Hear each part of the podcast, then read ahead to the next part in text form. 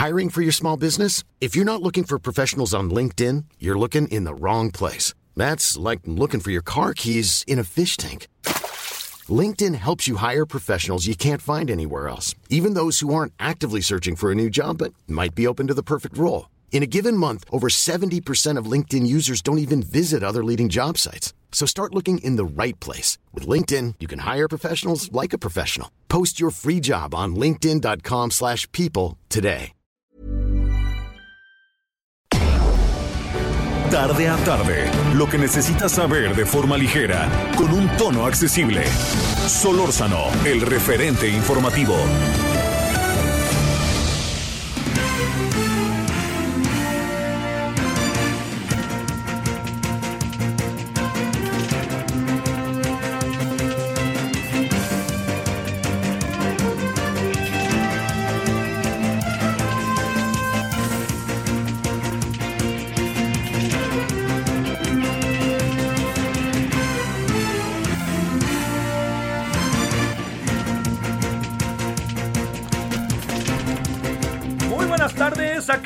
Saludándole con gusto, tarde nublada en esta Ciudad de México, eh, lloviendo en algunas zonas, todo el día ha estado así. Por ahí vi que va a haber un, este, que va a haber un huracán o algo así, ¿eh? Esto ahorita le digo. Bueno, lo que es un hecho es que, déjeme para precisarle, todo el Pacífico, bueno, una parte importante del Pacífico de nuestro país va a estar nubladona. De hecho, está nublado. Por ejemplo, desde, ¿qué será? Desde Tepic hasta abajo, hasta allá. Y si no es que más arriba también. Bueno, pero para que sepa cómo anda el clima y también allá en el lado del Golfo está nubladón. Eh, bueno, propio de la época. Oiga, eh, mire, aquí andamos. Le agradezco en nombre de todas, todos los que hacen posible la emisión. Su servidor Javier Solórzano, todos los que hacen posible la emisión. Referente Radio, 98.5 de FM. Hemos tenido una mañana, bueno, desde la 1.15 de la tarde, para ser preciso, hemos tenido un día complicado, ¿eh? En términos del Tribunal Electoral del Poder Judicial de la Federación. Eh, ¿Qué es lo que ha pasado? Mire, quien encabeza el tribunal se ha negado en varias ocasiones, el señor José Luis Vargas se ha negado en varias ocasiones a reunirse con los eh, con los eh, con sus pares, ¿no? Con los otros magistrados.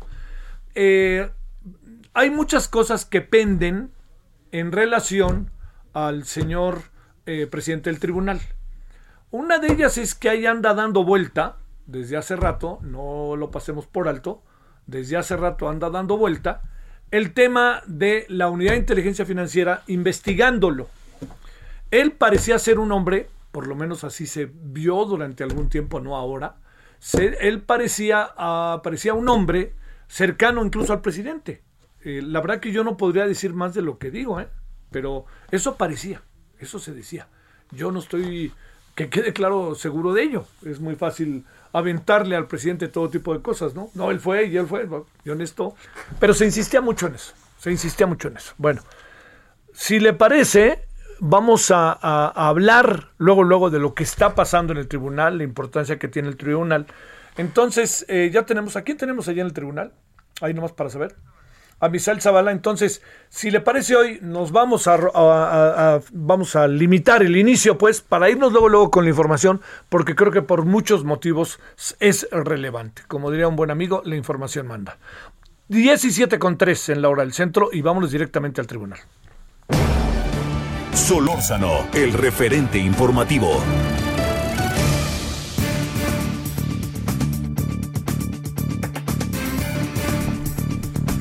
Bueno, vámonos con Misael. Está ya, sí, a ver, espérenme tantito, espérenme tantito. Estamos ya teniendo la comunicación. Él, además, acuérdese que es virtual la reunión, pero él está en el tribunal, entonces estamos buscando la manera en que él salga de la reunión un poquito a donde está y pueda inmediatamente reportarse con nosotros. ¿Sí, Misael? Querido Misael, cuéntanos toda la historia de este día, que mira que está interesante, Misael Zavala. Adelante, Misael, ¿me escuchas? Claro que sí, Javier. Buenas tardes. adelante. Eh, pues hace unos minutos ya eh, los magistrados, cinco magistrados, dieron un albazo para remover a José Luis Vargas Valdés como presidente de la Sala Superior del Tribunal Electoral del Poder Judicial de la Federación y nombraron al magistrado Reyes Rodríguez Mondragón para que culmine el periodo eh, por el que estaba electo eh, Reyes este, Vargas Valdés hasta el año 2024. en una sesión virtual, Javier, que fue reanudada y convocada por la magistrada Yanino Talora y sin presencia de Vargas Valdés y la magistrada Mónica Soto, los cinco magistrados pusieron en la orden del día tratar la remoción de Vargas Valdés por diversas irregularidades al frente del Tribunal Electoral Federal. Algunos de los argumentos que utilizaron los magistrados para la remoción fueron la falta de respeto con la que Vargas Valdés conduce el órgano colegiado, también los cambios de fecha de las sesiones que se dan de manera regular incluso cambios de fechas de las sesiones que llevan a cabo los magistrados sin que eh, pues se consulte a ellos, es decir, de manera unilateral. También se mencionó que uno de los argumentos es la investigación que pesa sobre el magistrado por enriquecimiento ilícito y que lleva a cabo la Fiscalía General de la República. Estos cinco magistrados votaron de manera unánime eh, por el nuevo presidente de la Sala Superior Reyes eh, Rodríguez sostuvo que es un reto, pero un alto honor presidir una institución que pronto cumplirá un cuarto de siglo, y es que Javier, por la tarde, alrededor de la una de la tarde, comenzó una sesión con todos, con los siete integrantes de esta sala superior, pero eh, de manera sorpresiva, el magistrado eh, Felipe de la Mata Pizaña puso la orden del día que pues se llevara a cabo una votación para analizar pues eh, el desempeño de José Luis Vargas Valdés al frente del Tribunal Electoral. Esto causó un debate, eh, un debate intenso, incluso eh, Vargas Valdés acusaba que se le quería dar un golpe de Estado y bueno, al final concluyó en que pues suspendía Vargas Valdés esta sesión de la una de la tarde, duró alrededor de 50 minutos este debate que se llevó a cabo. Después de eso, pues los cinco magistrados, tanto eh, Janino Talora Malasis, eh, eh, Felipe de la Mata Pizaña, Indalfer Infante, también Felipe Fuentes Barrera eh, y Reyes Rodríguez Mondragón, ya actual presidente de esta de este órgano colegiado, pues se pusieron de acuerdo y mandataron a una eh, a reanudar esta sesión que se había llevado a cabo y que se había suspendido, donde bueno ya concluyeron con que eh, pues se removió a Vargas Valdés de esta eh, presidencia del Tribunal Electoral del Poder Judicial de la Federación. En estos momentos, pues ya se reanudó de nueva cuenta la sesión con los puntos 54 puntos que se había originalmente pues eh, puesto en la orden del día, se están desahogando sin ya los puntos de Vargas Valdés y también de la magistrada Mónica Soto Fregoso, que tampoco acudió a esta sesión y que había defendido pues la labor eh, del magistrado Vargas Valdés al frente del tribunal. A ver, eh, vamos a, revisar el asunto, Misael. Son siete magistrados, ¿no? Efectivamente. Cinco hombres, dos mujeres. Efectivamente. Está en las atribuciones de la mayoría dar más que al vaso, dar a un lado, hacer a un lado a quien encabeza el tribunal. O sea, está en sus atribuciones porque son una mayoría, pregunto. Sí, efectivamente está en las atribuciones, eh, eh, pues remover, hacer una moción, digamos, de censura del eh, presidente del tribunal, eh, removerlo y nombrar a uno nuevo si están las facultades. Incluso el artículo 12 de el, eh, pues del reglamento interno del Tribunal Electoral mandata que también si no hay si no está presente el presidente del Tribunal Electoral la la magistrada o el magistrado que pueden conducir esta sesión y que pueden llamar a una sesión es el magistrado o magistrada que tenga mayor edad y en este caso pues Janino Talora es la decana de, eh, del eh, Tribunal Electoral del Poder Judicial de la Federación. Ella reanudó la sesión y eh, a partir de que se reanuda esta sesión se da ya el cambio en el Tribunal Electoral. O sea, ¿cómo, ¿cómo se define al nuevo presidente? ¿Es una presidencia interina o cómo funciona? ¿Y este, hasta dónde podría haber una inconformidad en el marco de la ley del señor José Luis Vargas e incluso pues de alguien que está cerquísima a él, que es este, la magistrada Mónica? Sí, sí hay, eh, sí tiene facultades eh, eh, los magistrados, digamos, para nombrar a un eh, a un a un presidente no es interino, sino que culmine ya el periodo del actual presidente, bueno, del anterior presidente del tribunal. Y bueno, sí, Vargas Valdés también tiene la opción de acudir a pues instancias incluso internas del órgano colegiado para pues imponer alguna pues eh, también es una moción de petición para que eh, pues se revise este caso y en dado eh, pues en dado caso haya una revisión y un análisis y una investigación de cómo se han llevado a cabo estas labores de cambio de titular del poder del, eh, Tribunal Electoral del Poder Judicial de la Federación. Misael, lo que no podemos pasar por alto entonces sí queda clarísimo que es el hecho de que está en las atribuciones de la mayoría, que se tomó una decisión en el marco legal y que de por medio no había querido el presidente, expresidente del tribunal, llevar efecto una reunión a la cual le habían pedido sus pares que se llevara efecto y que hay una investigación por parte de la Unidad de Inteligencia Financiera en su contra. En eso parece que por ahí estamos, ¿no? Sí, efectivamente, incluso eh, algunos de los magistrados mencionaba en estas exposiciones que dieron que, bueno, Vargas Valdés nunca contestó eh, alguna de sus peticiones que se le habían hecho de manera personal, también a través de cartas enviadas por estos cinco magistrados. Cabe recordar, eh, Javier, que pues habían enviado al menos cuatro cartas al presidente del tribunal. Ellos dijeron que nunca se les había contestado de manera personal, nunca hubo una intención por parte de Vargas Valdés de entablar un diálogo o alguna, eh, pues sí, algún debate que eh, interno, digamos, entre ellos sin que se ventilara en una sesión pública y esto los obligó pues que en esta sesión eh, que se transmite a través de todas las plataformas del Tribunal Electoral pues se dé cuenta de esta situación de que haya una remoción por parte eh, de cinco magistrados de José Luis Vargas Valdés. Bueno, pues este, eh, híjole, vamos a ver, la, la sesión eh, continúa ahorita o ya terminó la sesión? Porque la, una parte de la sesión era que se querían reunir y no, lo, los convocaba el señor Vargas, pero ya acabando esta decisión que tomó la mayoría, ¿ya están en sus temas o en qué andan ahorita?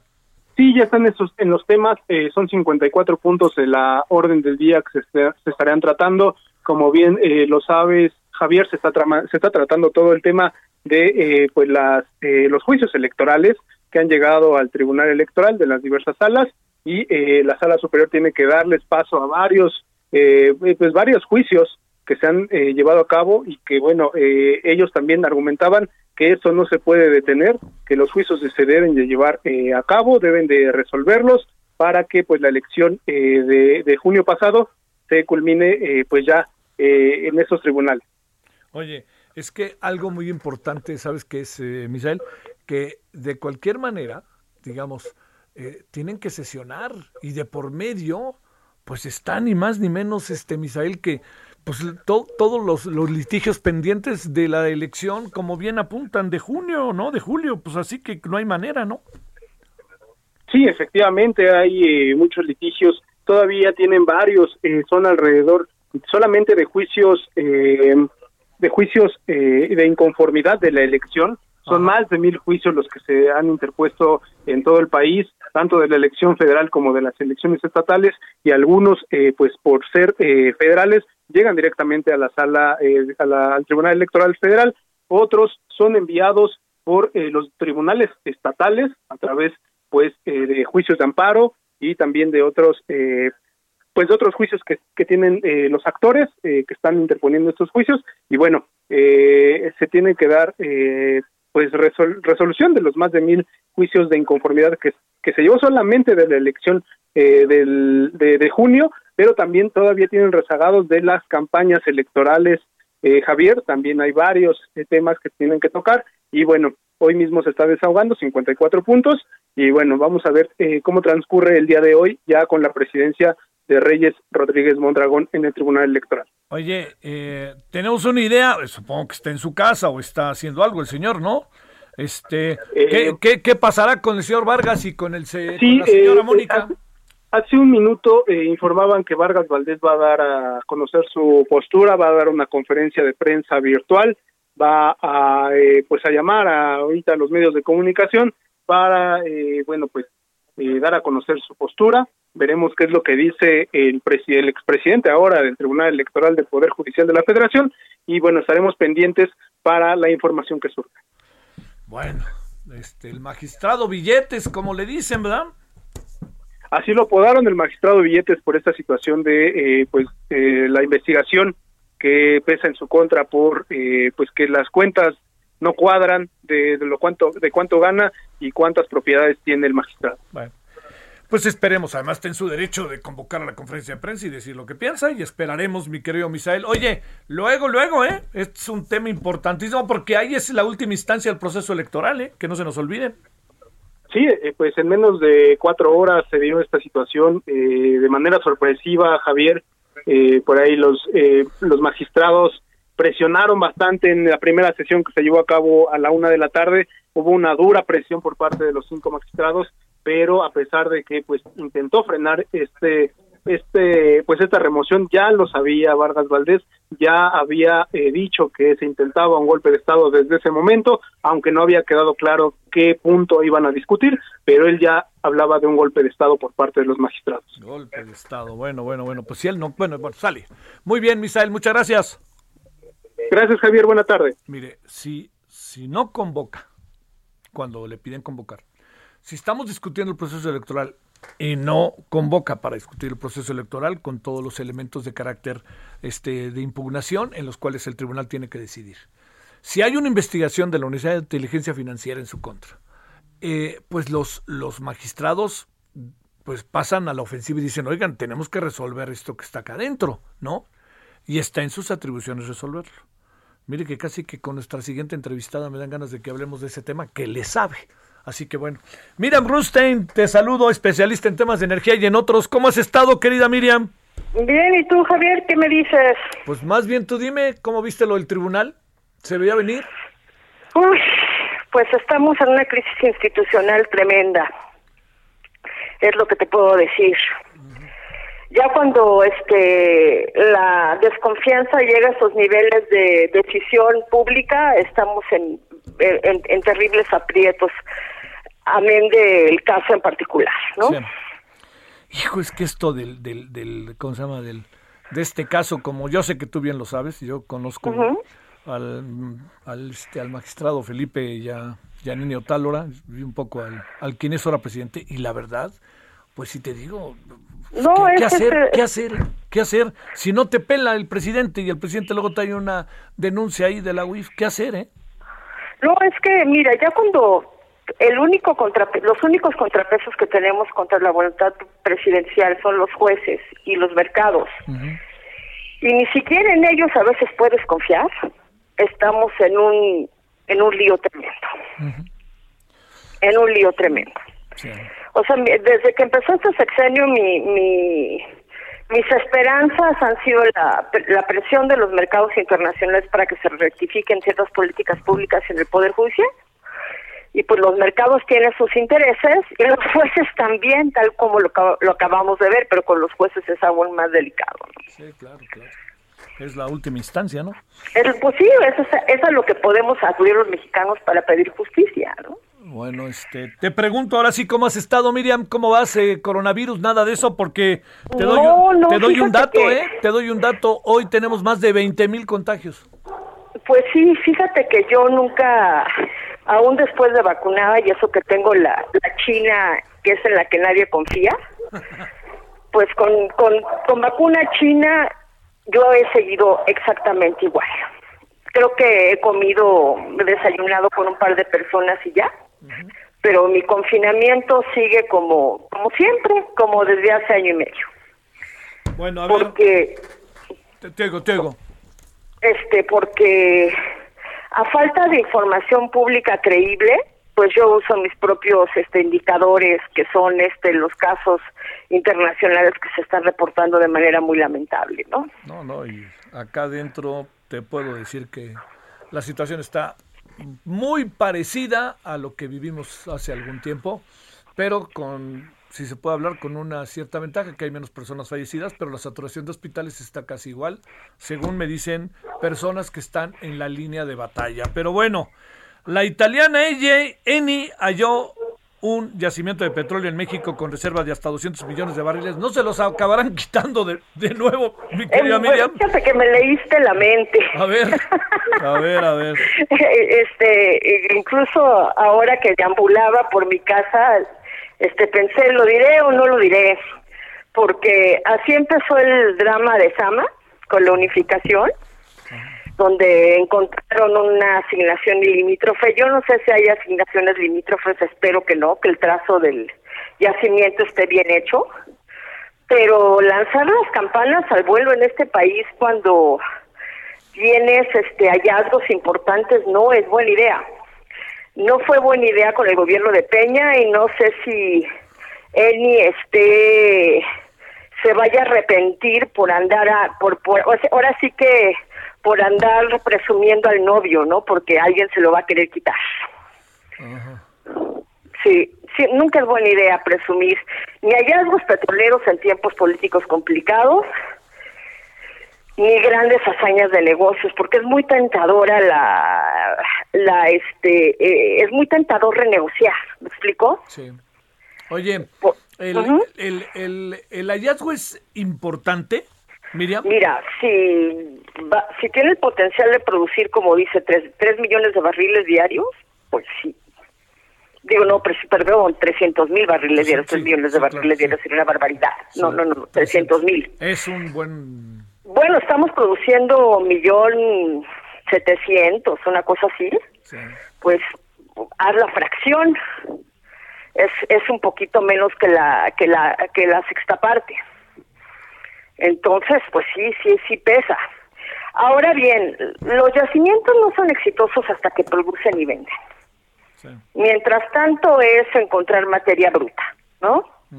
Entonces, este, en la medida en que no sale el primer barril comercial, yo no, yo no cantaría victoria.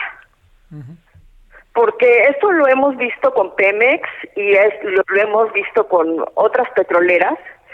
Y hay una práctica muy interesante que se hace ante la Securities Exchange Commission que se llama pump and dump, que quiere decir extrae y bota o tira, que es cuando anuncias algo importante, el valor de tu acción se va al cielo y es lo que pasó con Sama cuando estaban este Premier Talos y, y la mexicana Sierra. que sus acciones se fueron al cielo y pudieron muy, muy pues pudieron muy vender muy muy bien a la, a, la, a la alemana, la que se llamaba Deutsche y hoy tiene otro otro nombre. Pero sí es una práctica común, este que a veces es investigada y a veces no, pero sí Eni si hizo este anuncio, si, si, hizo, si, si hizo este anuncio y llega a los oídos de los mercados bursátiles, pues la, la acción va a subir. Oye, entonces es, algo, que, comúnmente hacen. ¿Qué le corresponde de esto a Pemex?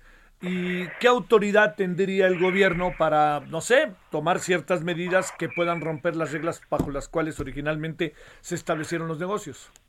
Mira, no me acuerdo qué utilidad operativa ofreció Eni, pero la utilidad operativa más importante que se hizo en la licitación 2 de la ronda 1 fue de, fue de Eni. Entonces, Eni ha ofertado alto. Y tampoco sé si es un contrato de licencia o un, un, contrato de producción compartida. Pero Eni oferta alto. O sea que la expectativa del Estado de recibir un buen ingreso después del, del, después este del primer barril producido y vendido debe ser alta. Entonces, y, y, los contratos mexicanos no se renegocian. Están, están labrados en piedra precisamente para evitar que este tipo de situaciones se sucedan, ¿me explico? Que si hay más barriles de los esperados o si el precio del petróleo se dispara, que la empresa o el gobierno sufren la tentación de renegociar. Entonces el contrato en ese sentido está blindado, pero este gobierno no ha lucido por su apego al Estado de Derecho. ¿Esto qué significa como para ya echarlo a andar muy en breve? ¿Significa que ya desde mañana están dándole o esto significa dos, tres años? ¿Qué significa? No, no, no. Podría ser como unos tres, cinco años.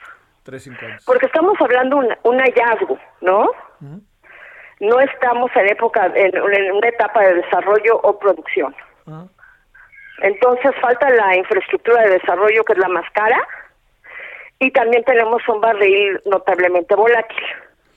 Entonces, como la, la infraestructura de desarrollo es cara, el barril podría caer y la extracción podría volverse inviable. Entonces, todavía, todavía esto está muy en Y agreguemos también energías fósiles de nuevo. Pues sí, Sí, pero el petróleo lo necesitamos para muchas otras cosas, ¿no? Entonces que ya no necesitemos petróleo es una falacia.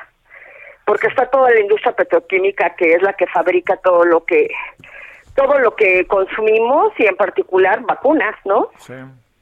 Bueno, Miriam, te mando un gran saludo donde andes. Ándale, cuídate mucho, Javier. Gusto de hablar contigo. Igualmente tú, gracias. Bueno, pausa y vamos a hablar de otros temas, por ejemplo, los niños, niñas, madres, padres con cáncer. El referente informativo regresa luego de una pausa.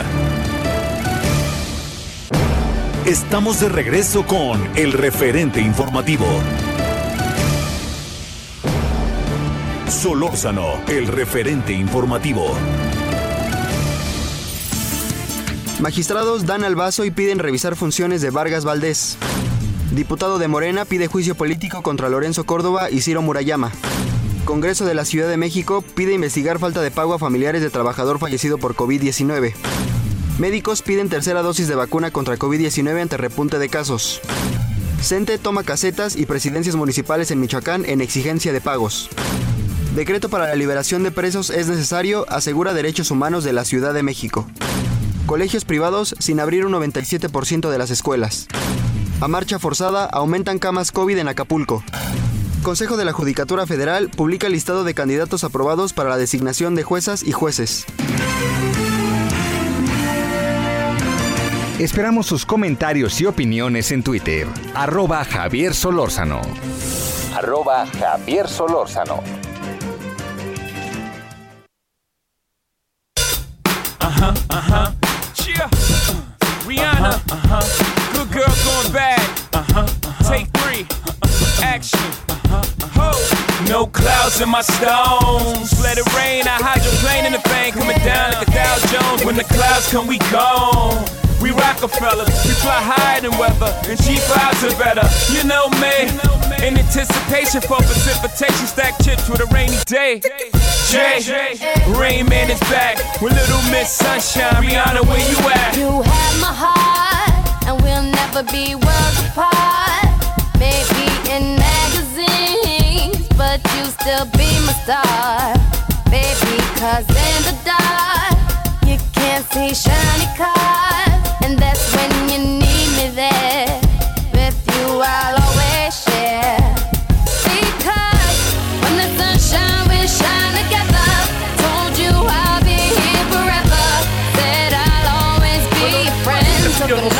Seguidor de Rihanna, pero de que ese es, ¿no? Tiene realmente muchas cosas. Pues todo esto se debe a que se dio a conocer ni más ni menos. Ahora que a mí no sea muy seguidor, no significa que no sea lo que sí, lo que representa, que quede claro, usted también tiene sus gustos, hay cosas que le gustan y hay cosas que no. Bueno, Rihanna se convirtió en la artista musical femenina más rica del mundo, con una fortuna de cuánto tiempo, de cuánto cree. No, hombre, así hasta compramos al Guadalajara y ahora sí lo hacemos efectivo, ¿no? A mis chivas. No hay que decirle a Rihanna porque no compra. No, esa no, no. No, no. No, no. ¿Quién, ¿A quién le daríamos el Guadalajara? Pues yo he dicho que el ingeniero Slim, pero pues le ponen un precio muy alto y además no está en venta. Que quede claro. Bueno, volviendo a lo otro, Rihanna se convirtió en la artista musical femenina más rica del mundo con una fortuna valuada en 1.700 millones de dólares. Yo siempre he dicho que si ella gana lo que gana, ¿cuánto ganarán los que están alrededor de ella y que hacen los discos y todo eso, no? Tan fácil, fácil que le den toda esa lana. Es por lo que ellos ganan, ¿no? Y bien ganadito.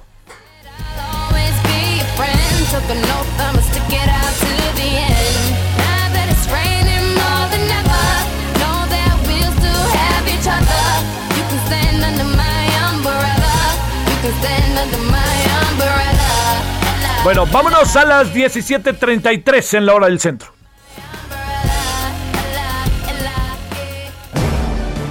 Solórzano, el referente informativo.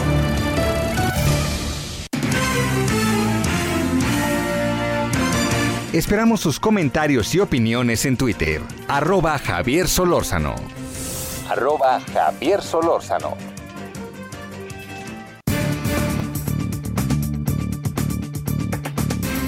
A ver, dos asuntos antes de irnos con Israel Rivas. El primero, México registra 20.685 nuevos casos y 611 nuevas muertes por coronavirus.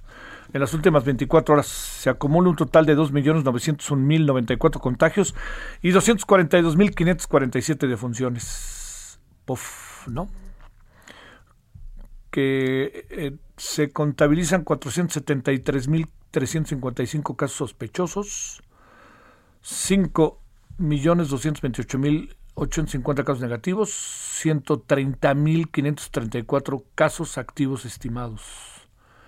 Ah, bueno, y ya sabe cómo están. Ahí en la noche, todas las noches en Heraldo Televisión le voy contando cómo van las cosas. Y lo otro tiene que ver con, pues, eh, yo le diría, con el alcance, que me parece siempre muy importante, que van adquiriendo las, eh, que va adquiriendo los medios y las redes y que sirven para conocer cómo va uno, ¿no?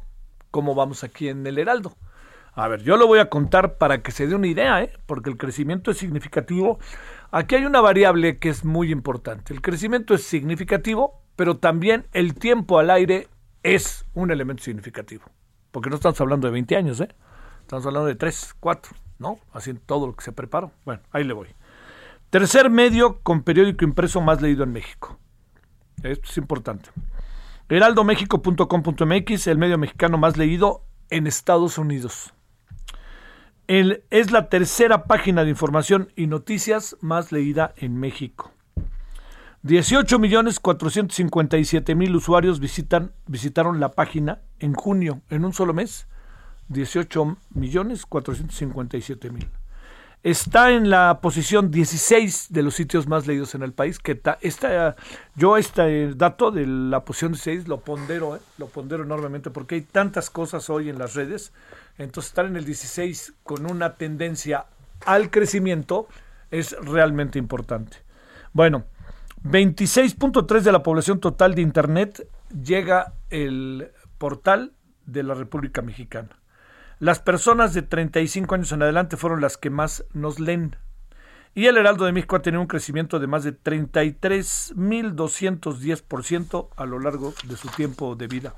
Así que digo, es para que sepa dónde anda el, el, grupo para el cual usted, si nos sigue, sepa cómo anda la tele, cómo anda el radio, cómo anda el portal, que es ahí uno de los grandes bastiones, cómo anda el periódico, cómo anda todo el grupo yo creo que eso es importante que usted lo sepa y que tenga información directa sobre ello para que valore, ¿no? También eso es muy importante, valorar, este, porque yo siempre he pensado que en la medida en que hay un crecimiento en estas áreas, aparece una palabra clave en este negocio, que es la credibilidad.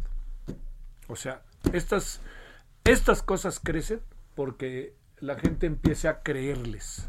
Decrecen porque la gente deja de creer. Y así de fácil. Entonces, bueno, todo esto se lo doy más que para echarnos porras y sentirnos la última Coca-Cola del desierto de los leones, para algo más importante que eso, para que usted sepa cuando nos escucha cuál es el entorno de todo el equipo, todo el grupo que conforma Heraldo Media Group. 17.37 en la hora del centro. Esperamos sus comentarios y opiniones en Twitter. Arroba Javier Solórzano. Arroba Javier Solórzano. Solórzano, el referente informativo.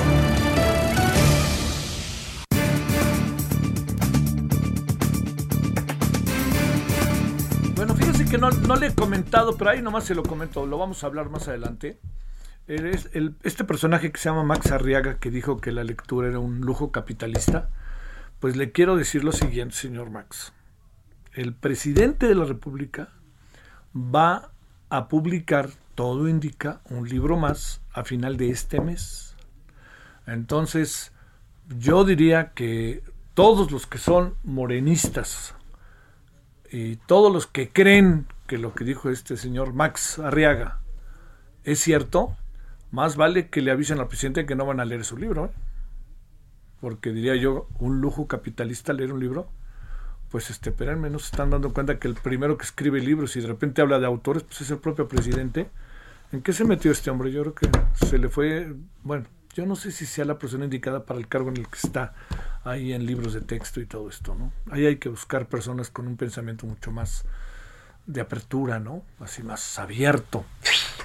Que dé 180 grados, que alcance ver de lado a lado y que todo entienda pros, contras, críticas, que viva de ello. Un hombre democrático, culto, que entiende el valor de la lectura, ¿no? Pero bueno, creo que pues ahí sigue, y ahí seguirá, no lo van ni a tocar, va a ver. Bueno, vámonos entonces ahora sí a las 17.39 en la hora del centro. Querido Israel Rivas, te saludo con mucho gusto. ¿Cómo has estado? Javier, igualmente para mí es un gusto saludarte. Buenas tardes. Te leía hoy como no muy satisfecho de lo que pasó esta mañana, más allá de que hayan recibido el documento que del cual ayer nos dabas cuenta. Fíjate, Javier, y te cuento que, que efectivamente no estamos muy satisfechos, nada satisfechos en una situación. Se entregó el documento finalmente del que te comenté ayer, se logró el objetivo, pero nos vamos con un sentimiento de profunda indignación e insatisfacción. ¿Por qué?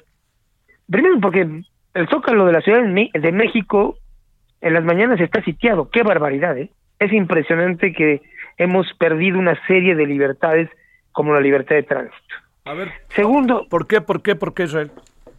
Fíjate que había unos papás ahí por la Suprema Corte de Justicia que ya no los dejaron ingresar a la parte del Zócalo, ¿eh? Para ir a la calle de Moneda. Ellos venían como si vinieran de Izazaga, más o menos, ¿no? Ya no los dejaron pasar.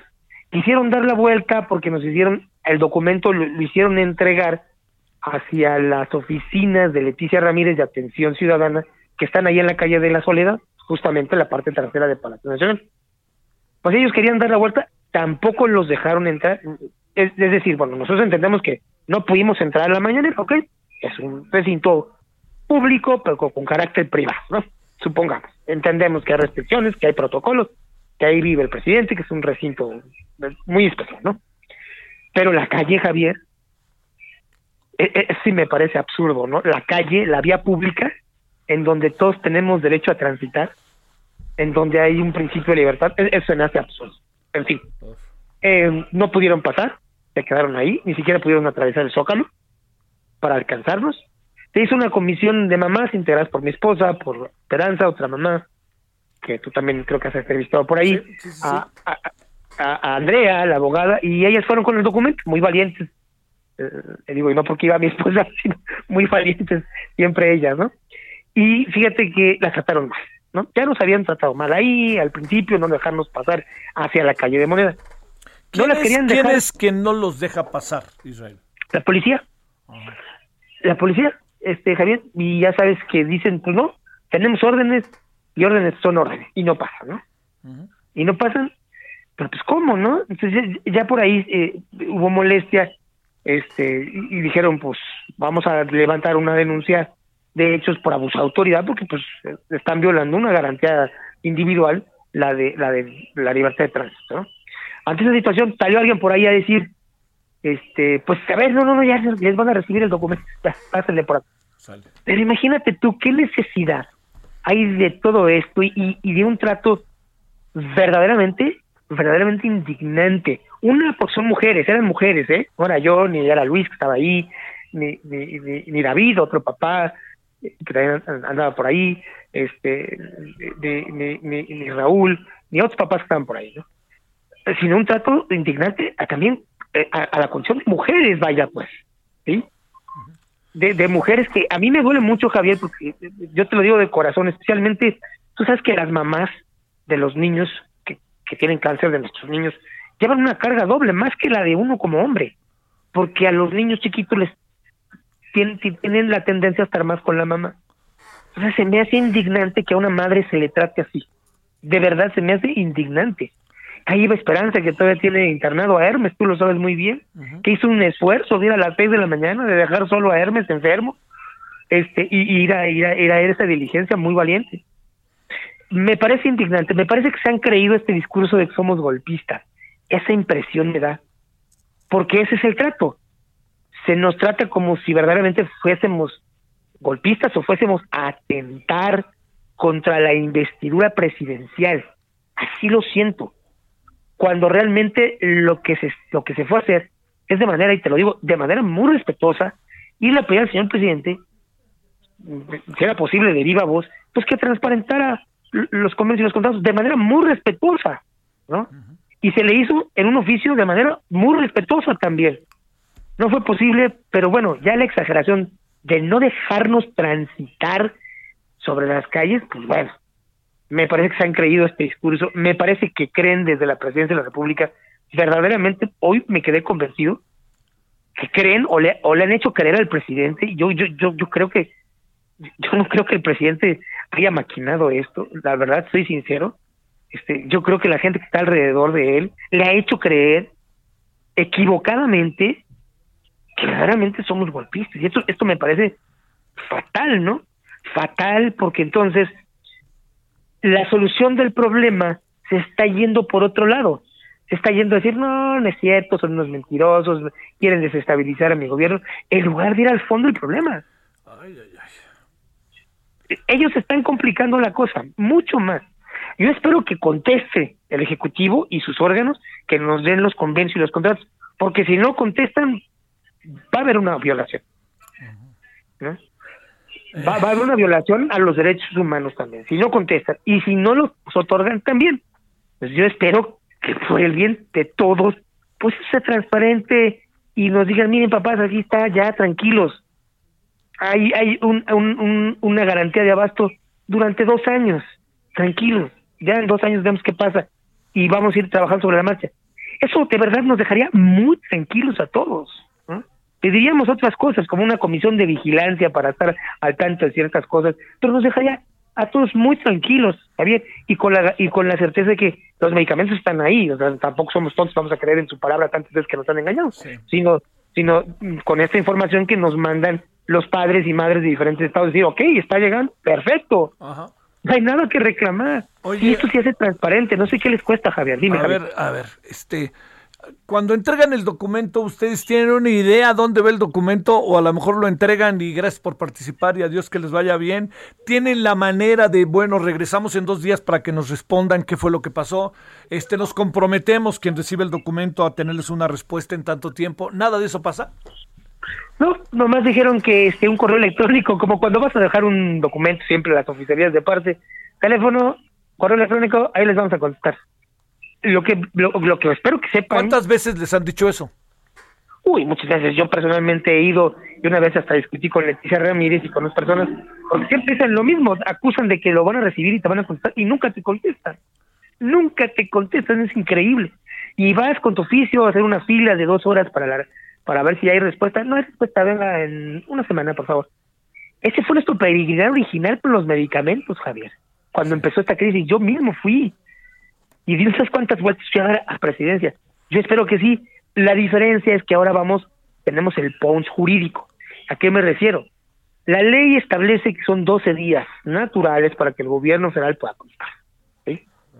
Si no contesta el gobierno en 12 días, Javier, pues entonces operan dos cosas. Hay una violación a otra garantía más, que es el derecho de petición. Pero también hay algo que opera que se llama la positiva ficta.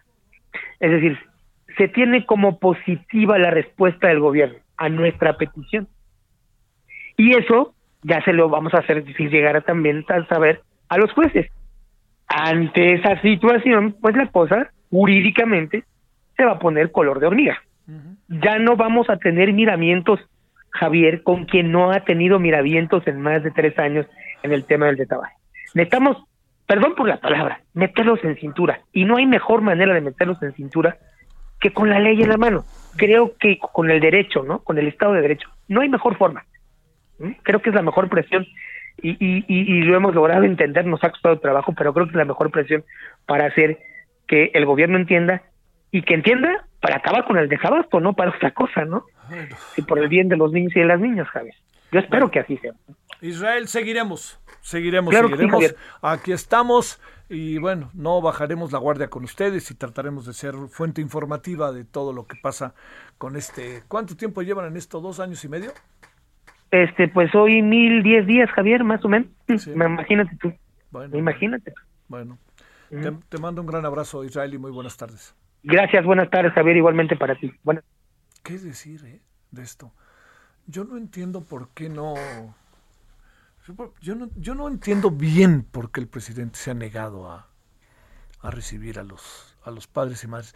En una reunión que incluso pues no hay ni que sea, ya sabe que todo el mundo se entere y que haya ahí toda una parafernalia. No, no, pues ahí que el presidente dentro de sus actividades a ver, voy a estar este, de 6 a 7 hoy aquí en Los Pinos. A ver, trae, ¿cómo se llama? Palacio Nacional. Déjenlos pasar, que pasen. Y yo les voy a explicar. Que me digan qué ha pasado y los voy a, a platicar con ellos. Ya verá que va a recibir a estos muy buenos deportistas mexicanos que han ganado medallas, ¿no? A los del bronce. Que creo que no vamos a pasar de ahí, por cierto, de bronce. Ojalá la selección de fútbol gane la de bronce. Pero lo que sí le digo es que estaría como muy sencillo, ¿no? Hacer un alto en el camino.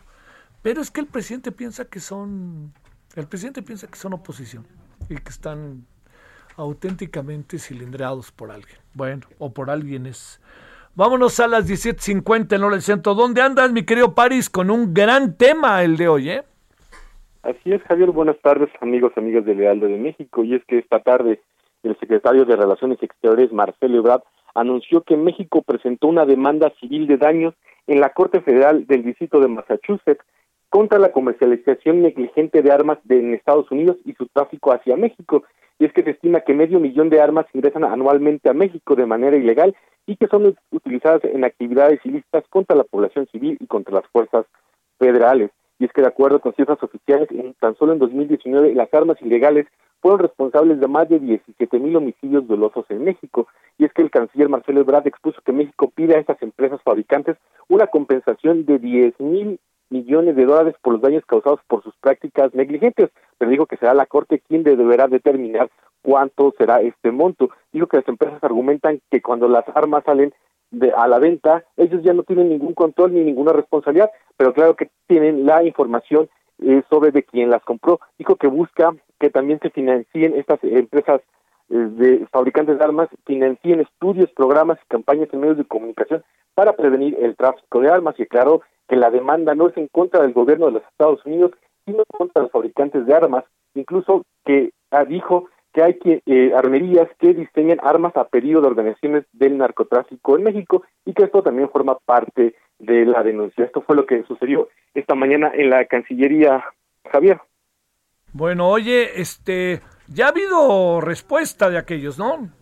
Que dicen que es un, es un chivo expiatorio, que están ellos como chivo expiatorio, etcétera. Pero sin lugar a dudas, este ha sido nota importante esa, ¿eh? Y va a haber muchos reclamos, ya verás, mi querido París. Sale, pues, este. Oye, eh, al presidente, este, no le gustó que no se alcanzara ni tantito la, ¿cómo se llama? la, la, este, la participación necesaria para, para tomar decisiones, pero si ya había, te pregunto, expedientes contra servidores públicos, ¿por qué no se fueron tras ellos antes de hacer una innecesaria entonces consulta? Pues ese es el asunto, ¿no?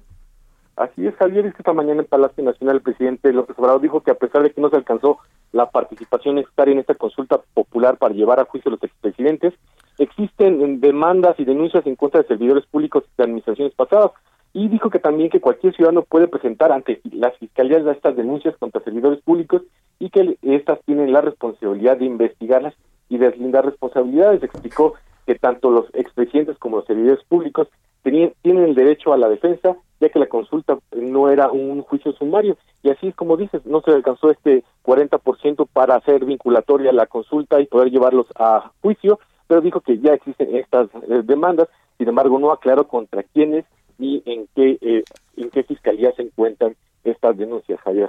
Muchas gracias, París. Buenas tardes. Buenas tardes. Cerramos contigo, Leticia Ríos, este día miércoles. Adelante hasta el Estado de México. ¿Qué tal, Javier? Te saludo con mucho gusto para informarte que durante el año pasado se registraron un total de 35 fallecimientos de mujeres embarazadas positivas a COVID-19 en el Estado de México, mientras que de enero a julio de este año la cifra alcanzó las 32 muertes. De acuerdo con el informe epidemiológico semanal de embarazadas y puerperas estudiadas de la Secretaría de Salud Federal, los datos de la dependencia señalan que el EDOMEX se mantiene como la entidad con más fallecimientos de mujeres embarazadas positivas a COVID-19 de todo el país. Le siguen la Ciudad de México con 13 casos, así como Nuevo León, Puebla y Tamaulipas con 10 casos cada uno.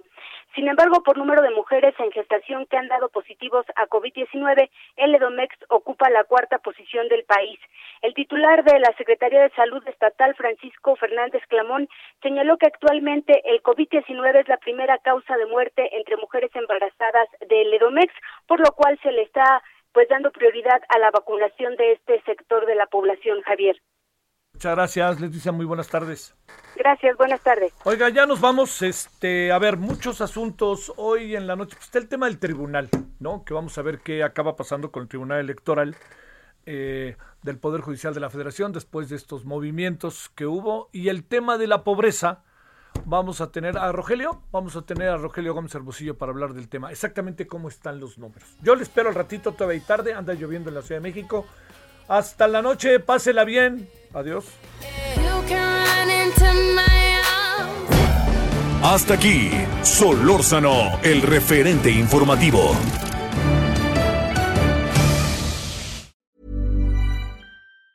Even on a budget, quality is non-negotiable. That's why Quince is the place to score high-end essentials at 50 to 80% less than similar brands. Get your hands on buttery soft cashmere sweaters from just 60 bucks, Italian leather jackets, and so much more. And the best part about Quince, they exclusively partner with factories committed to safe, ethical, and responsible manufacturing. Elevate your style without the elevated price tag with Quince. Go to quince.com slash upgrade for free shipping and 365-day returns.